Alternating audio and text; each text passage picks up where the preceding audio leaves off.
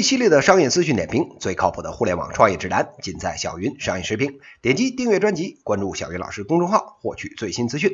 各位听友，大家好，我是小云老师。今天呢，跟大家谈一个跟抓娃娃机有关的话题。说起这个抓娃娃机啊，大家都不陌生。商场里面、电影院大厅里，到处啊都是他们的影子。一两平米呢，透亮的玻璃盒子，里面装的是啊各种萌萌的毛绒玩具，各种晃瞎狗眼的走马灯啊，这么一亮。哎，不由得啊，您就走过去了，投个一两块钱呢，哎，您就可以移动着那个小爪子去抓娃娃了。这些娃娃机里啊，十个恨不得有十一个，哎，那爪子跟破面条似的，哎，怎么抓都抓不起来。这个急得您这头啊，恨不得自己从洞里伸出手去，就是捞娃娃去。哎，为了抓个这个十几块钱的娃娃呀，您这恨不得啊四五十都折进去了。好不容易呢，抓了一个给女朋友，人家小美眉啊嫣然一笑。您这骨头啊，恨不得顿时就酥了二两。这份买卖做的，抓娃娃机的老板连带着您一起，哎，心里就只有一个字儿，就是值。话说这个抓娃娃机的生意啊，真不是什么新生意。小云老师呢，小时候就有。哎，不过呢，当年小云老师小的时候啊，那些娃娃机里面的娃娃，那是真是丑哭了。哎，别说这个用这个娃娃机来抓娃娃了，我都怕他晚上跑过来抓我。哎，当年这个抓娃娃机啊，还有街边上各种魔幻现实主义风格的这个投币的摇摇车，哎，构成了小云老师童年啊两个难以磨灭的阴影。咱回到这个买卖上来啊，那究竟是谁哎喜欢天天在这个抓娃娃机上大把掏钱呢？根据小云老师的观察，基本上是下面两个人群。那第一个人群呢，啊不用说啊，那就是小朋友。哎，这个很好理解，小朋友呢天生对玩具之类的东西啊特别敏感。又从来不会掩饰自己的欲望，哎，最近呢看个好看的动画片，哎，又忽然发现，哎，这个娃娃机里，哎，有正好有他这个喜欢的角色，那这个二话不说了，小手一指，哎，爸爸妈妈立刻就得大把掏钱，再加上啊，抓娃娃机本身还有很强的娱乐性，给了钱呢还不一定抓得着，哎，小朋友啊这就觉得更高兴。虽然呢一个玩具才十几块啊，小朋友才不管那么多呢，您给他多少钱他能造进去？哎，大人呢您还别嫌烦。现在啊，一线城市，比如北京啊，坐一圈这个旋转木马，哎，三分钟都恨不得这个十几二十块钱了。抓娃娃机这点小钱，哎，现在的父母啊根本他不在乎。再加上能让这个小朋友自己安静的玩会儿，少烦自己一会儿，哎，这钱花的特别的值。这第二个人群呢，就是年轻的情侣。小云老师谈恋爱那会儿啊，一起压个马路啊，啊，一起上个自习呀，已经各种美的不要不要了。现在小朋友们花样各种多，哎，抓娃娃机呢就是一个特别好的哎泡女朋友的方式，哎，为什么呢？哎，首先呢，这女孩子嘛，大多数啊对这种可爱的娃娃呀、玩偶啊，抵抗能力啊天生比较低，不知道送啥好的时候呢，一般啊送这个啊没跑，哎，这是其一，哎，这其二呢，您要是光送女朋友一个毛绒玩具，送个小的呢，您不好意思。哎，一般啊都找那种啊半人多高的这个大熊啊、大兔子什么的送。那么大的玩偶，这小男朋友的钱包啊可就要受大罪了。这娃娃机呀一举解决了这个问题。为什么呀？首先这个娃娃是小啊，哎，那是啊，大娃娃您就算塞得进去，那也抓不上来，不是吗？哎，然后哎，这技术好点的，哎，咱能几块钱啊就把送女朋友礼物这事儿啊给搞定了，多合算的买卖呀！最后啊。也是最重要的，咱呢趁这女朋友抓娃娃，哎，弄摇杆的时候，哎，咱猥琐一把，哎，还能趁机啊摸下小手，哎，心里啊各种美滋滋的。这一本万利的生意，能不让各位男同胞趋之若鹜吗？以上两个人群呢，构成了抓娃娃机的群众基础。仔细观察一下，您就能发现，这两个人群呢，是现在最能花钱的两个人群。小朋友不用说了。现在最能花钱的人群，哎，除了孕妇，哎，就是孩子。为了让家里的娃呀不输在起跑线上，现在家长啊各种愿意掏钱。跟上学习班那一年那几万、十几万的钱相比，娃娃机这个东西那根本算不上钱。平时娃呢，天天奥数、钢琴加滑冰，哎，篮球、轮滑、下围棋，每天啊恨不得十二点才睡觉。家长呢，他看在眼里，痛在心里啊。平时这么苦。这好不容易出去玩一下，这玩意儿又不贵，那还不要啥给啥呀？哎，您去看看大街边上那些门店里，恨不得啊有一半都是在做孩子生意的，您就明白了。另一边呢是情侣，现在的小年轻们都比较舍得花钱。小鱼老师那会儿买个正版软件五块钱，哎都不愿意掏，恨不得花俩晚上熬夜上网找免费资源去。哎，现在的孩子们，王者荣耀买个皮肤，阴阳师呢来个十连抽 SSR，哎，几百上千的钱啊扔进去，眼睛不带眨一下。再加上这娃娃机又不算贵，哎，还有点这个以小博大赌博的这个意思。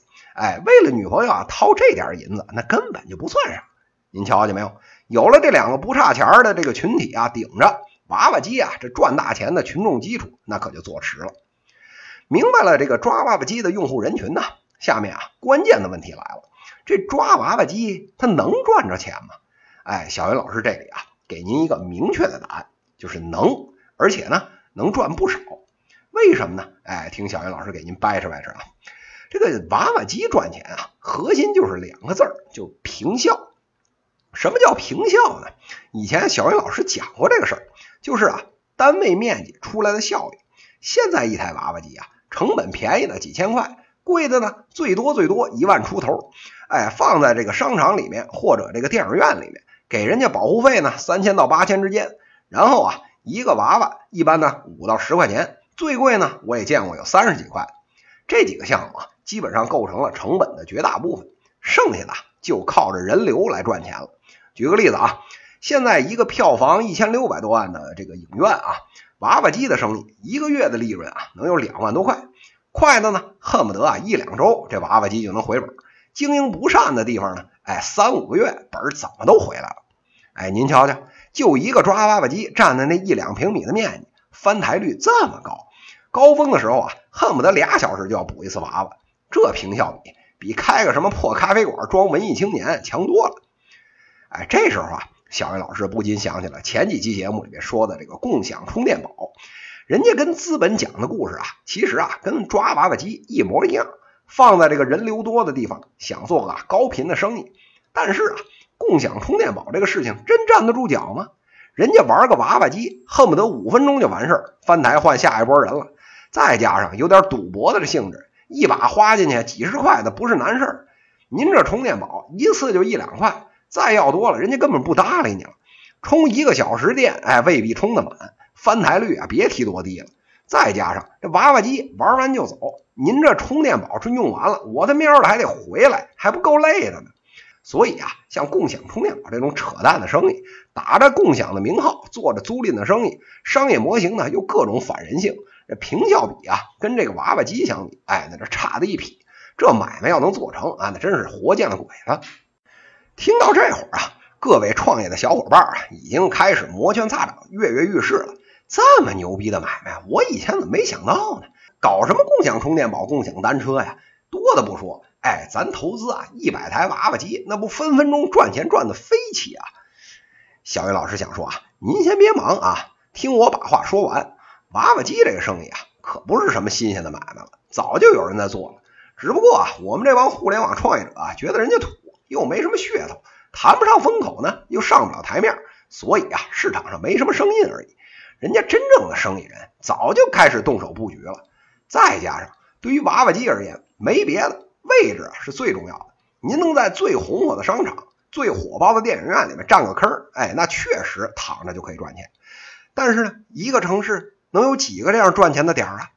这两年娃娃机的生意早就没前几年好做了。